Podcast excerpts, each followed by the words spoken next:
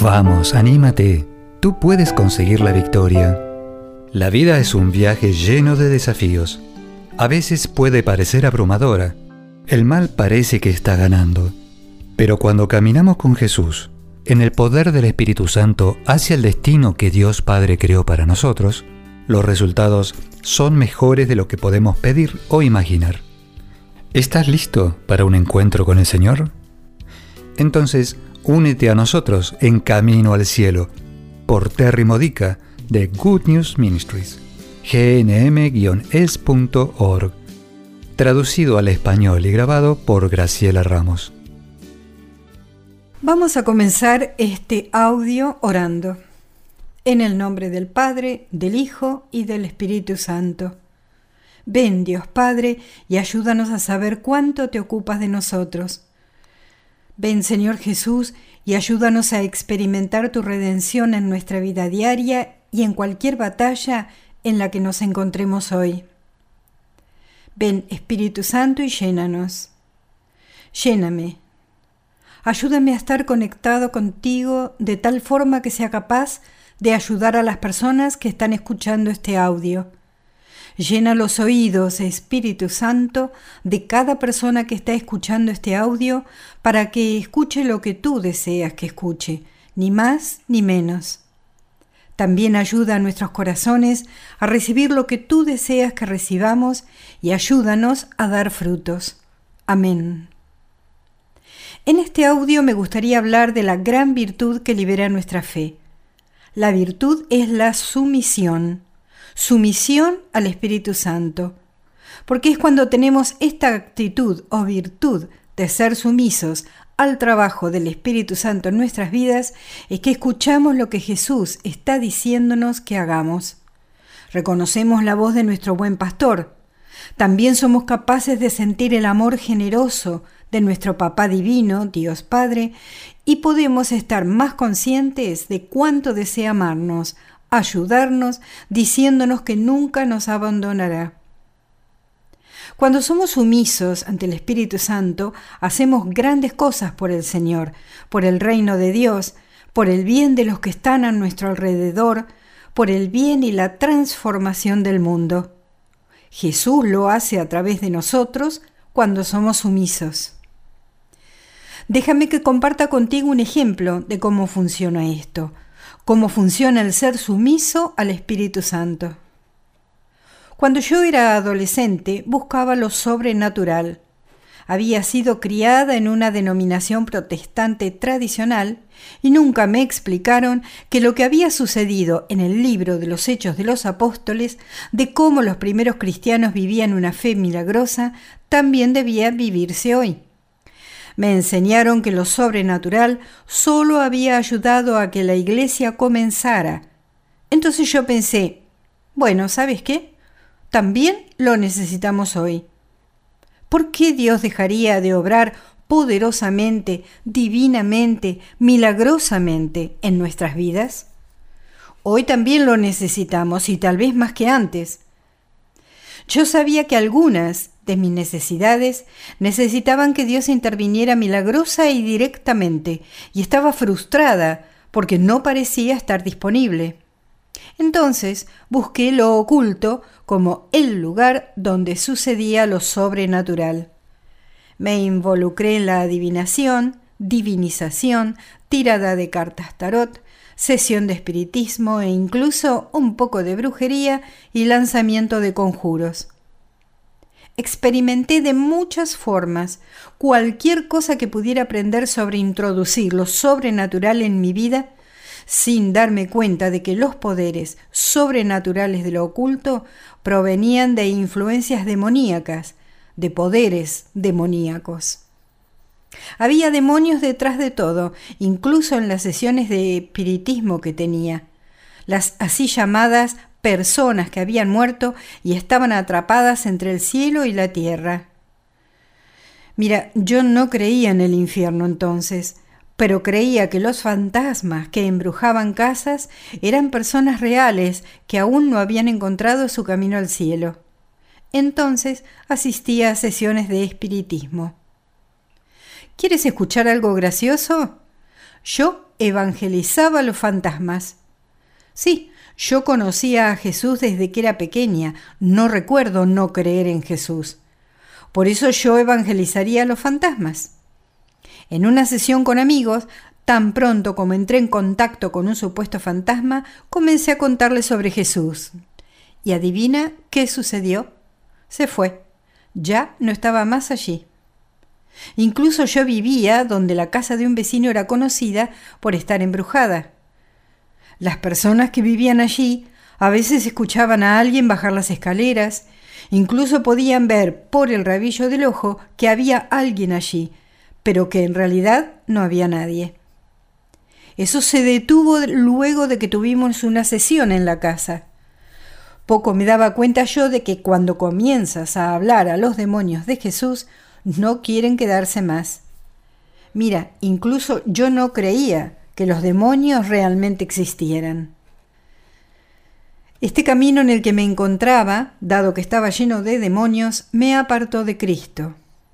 El Jesús que yo había considerado mi mejor amigo durante mi infancia se convirtió en alguien a quien yo no deseaba orar.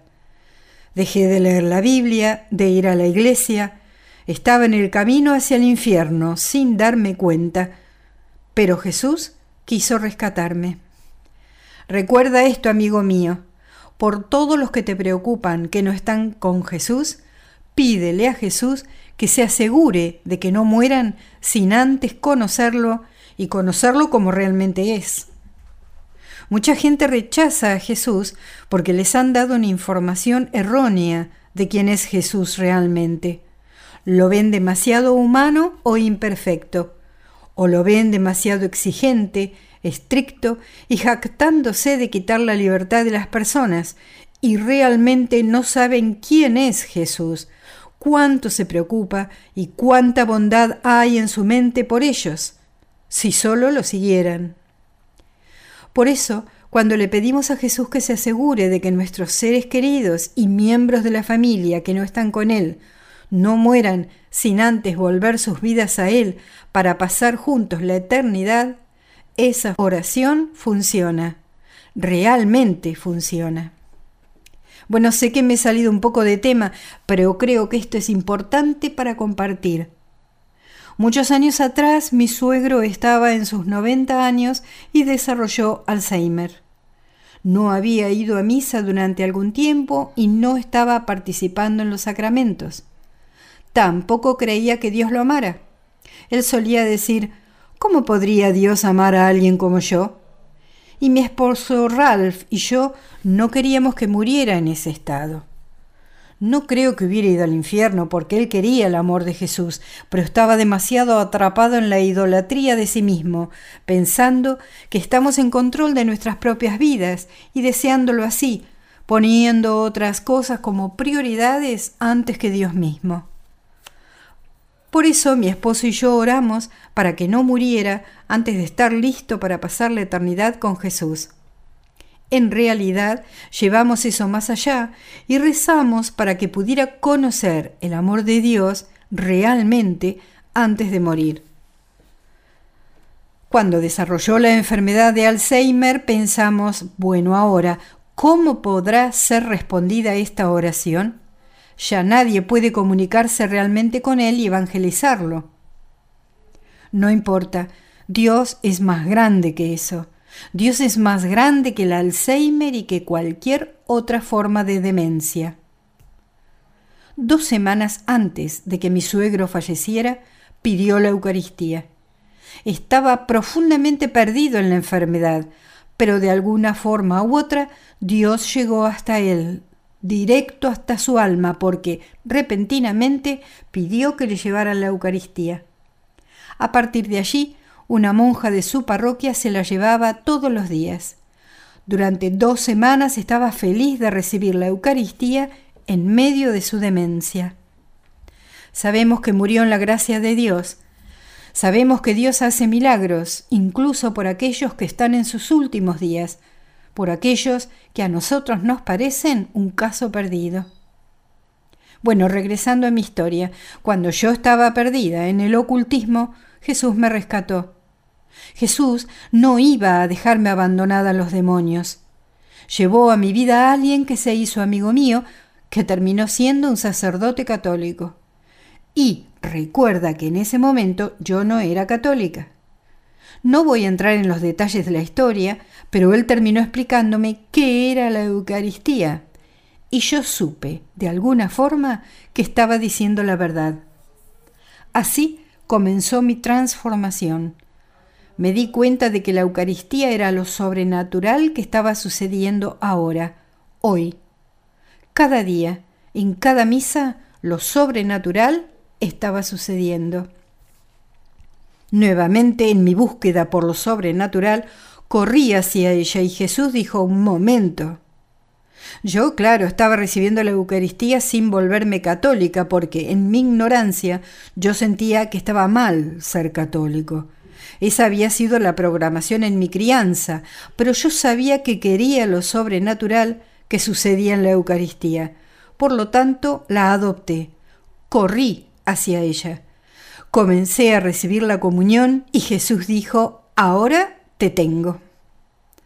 Este sacerdote también me presentó al Espíritu Santo, alguien a quien yo no conocía, excepto como una especie de fuerza etérea e invisible.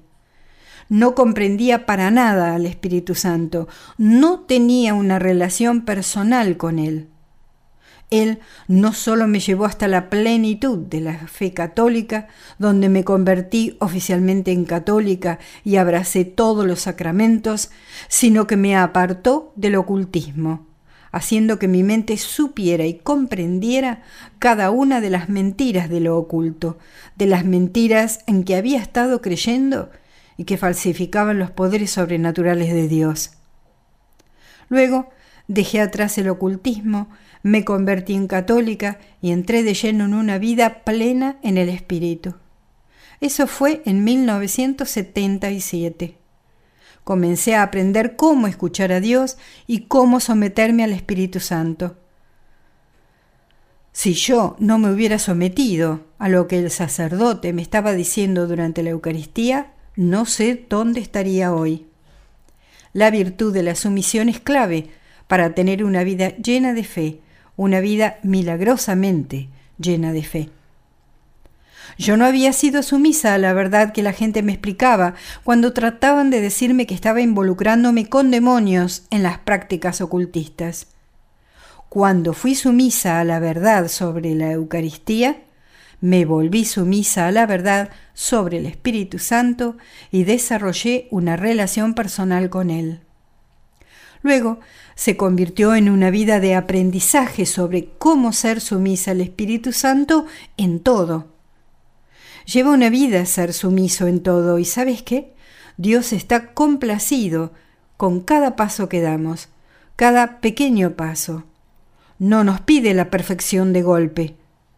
Esta serie de audios se llama Camino al Cielo, porque cada pequeño paso en el camino es importante.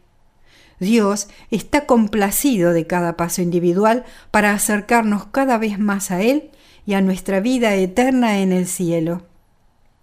Permíteme que te dé otro ejemplo de cómo ser sumiso al Espíritu Santo. Adelantémonos algunos años luego de mi conversión. En 1995, mi esposo Ralph y yo comenzamos Good News Ministries.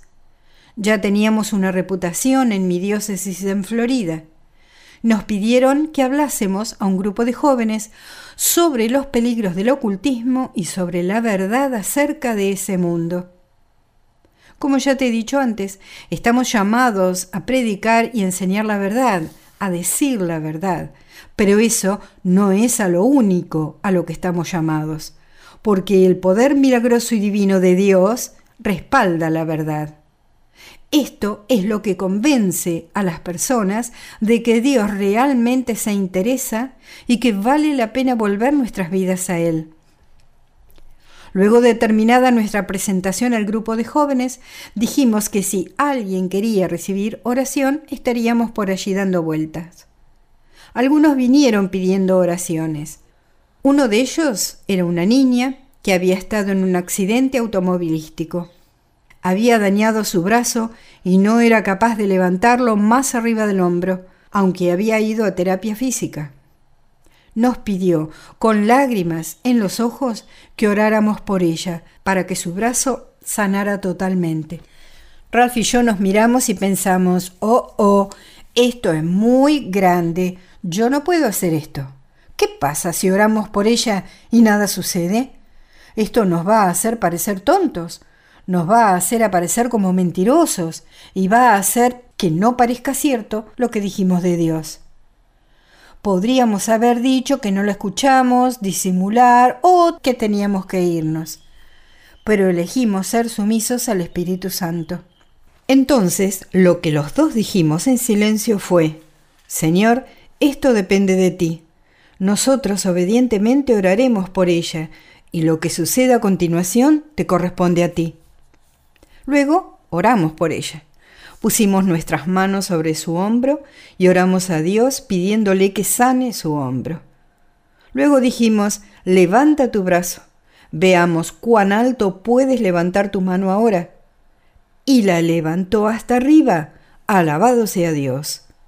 No hace falta decir que todos, la niña, mi esposo y yo misma, y todos los que estaban mirando, alabamos al Señor y estábamos encantados de ver que Dios vino e hizo el milagro. Así es como se supone que luce la evangelización. Así es como debería ser la vida cristiana, orando unos por otros, enseñando la verdad, ayudando a otros a comprender la verdad, y orando para que el Señor se manifieste divinamente en nuestras vidas. Voy a darte un pequeño ejercicio espiritual para aumentar tu sumisión. Aprender a ser sumiso al Espíritu Santo no es algo natural, va contra nuestra naturaleza humana, nuestra naturaleza caída, la naturaleza que quiere estar en control y que no quiere ser sumiso ante nadie, incluso ante Dios. Necesitamos luchar contra eso para ser sumisos al Espíritu Santo. Toma un hábito con el cual estás muy cómodo y cámbialo. No tienes que elegir un hábito que sea difícil de romper, solo algo que sea fácil pero incómodo. Por ejemplo, si usas el reloj en tu muñeca izquierda, comienza a usarlo en la derecha. Cada vez que automáticamente mires hacia tu muñeca izquierda para ver la hora y te des cuenta de que el reloj ya no está allí, haz un chistido y dile al Señor, ayúdame Espíritu Santo, ven Espíritu Santo, ayúdame a ser más sumiso contigo. En otras palabras, en el momento que recuerdas que estás rompiendo con un viejo hábito, usa eso como una oración recordatoria para pedir al Espíritu Santo que te transforme y edifique tu fe ayudándote a ser más sumiso. Y Él te ayudará lo último que quiero compartir es cuán importante, muy, muy importante es ser sumiso al Espíritu Santo.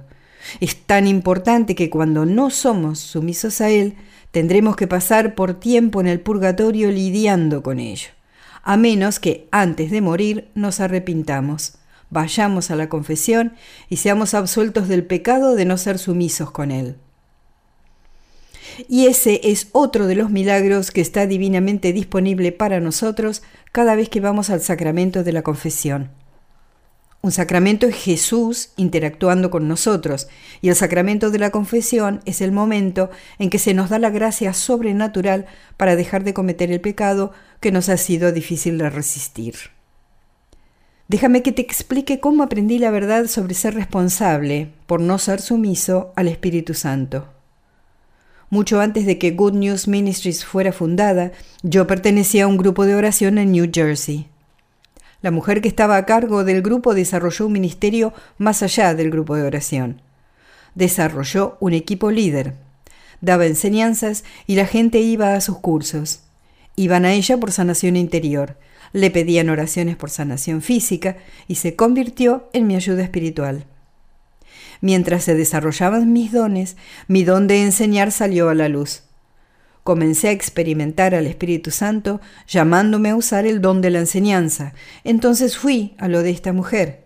Su nombre era Irene. Fui a ella y le dije, dame una oportunidad de enseñar uno de los cursos o un seminario en tu ministerio. Ella me respondió, No. Yo estaba sorprendida porque estaba siendo sumisa al Espíritu Santo. Sentí al Espíritu Santo llamarme a hacer eso y no comprendía por qué. Mi asesora espiritual diría que no. No obstante, lo acepté. No lo cuestioné porque pensé, bueno, tal vez interpreté mal al Espíritu Santo. Tal vez ella está escuchando correctamente al Espíritu Santo. Lo dejé ahí y continué haciendo lo que estuviera listo para mí. Muchos años después me mudé a Florida. Good News Ministries ya estaba en marcha. Irene falleció. Al día siguiente, luego de ir a la misa diaria, me estaba yendo hacia mi auto y repentinamente sentí la presencia de Irene. No estaba en una sesión de espiritismo, solo sentí muy fuertemente su presencia. No podía verla, pero pude sentir que decía en mi alma, ¿me perdonarás, Terry? Yo dije, ¿perdonarte qué? Y ella me contestó por decirte que no cuando me pediste dar un curso en mi ministerio. Yo le dije, oh, ya te perdoné hace mucho tiempo. Pero sentí que no era suficiente. Sentí que ella quería, de alguna forma el Espíritu Santo me decía, que yo necesitaba decir, sí, te perdono ahora. Y así lo hice. Inmediatamente tuve una sensación de alegría que provenía de ella y se evaporó en el aire, en lo que yo creo que era el siguiente nivel, un nivel superior del purgatorio, acercándose a la plenitud del cielo. Cuando no somos sumisos al Espíritu Santo, muchas vidas son impactadas por ellos. Los planes de Dios son sacudidos por eso. Es cierto que Dios siempre tiene un plan B cuando el plan A fracasa, pero no era la forma en que Él lo quería. Somos responsables por los momentos en que no somos sumisos al Espíritu Santo porque tienen impacto en los planes de Dios, en otras vidas, en nuestras vidas, que no podemos prever. Necesitamos confesarnos antes de morir y necesitamos pedirle al Espíritu Santo que aumente en nosotros la virtud de la sumisión a su voz. Y ahora oremos juntos. Ven, Espíritu Santo, lléname. Ven, Espíritu Santo, renuévame. Ven, Espíritu Santo, tienes mi permiso para transformarme. Amén. Has escuchado a Terry Modica de Good News Ministries traducido en la voz de Graciela Ramos. Para más material edificador de la fe o para conocer más sobre este ministerio, Ven y visita nuestro sitio web en gnm-es.org. Encontrarás recursos en línea y mucho más para ayudarte a conocer el amor del Padre, para acercarte más a Cristo y ser lleno del Espíritu Santo. Visita hoy gnm-es.org.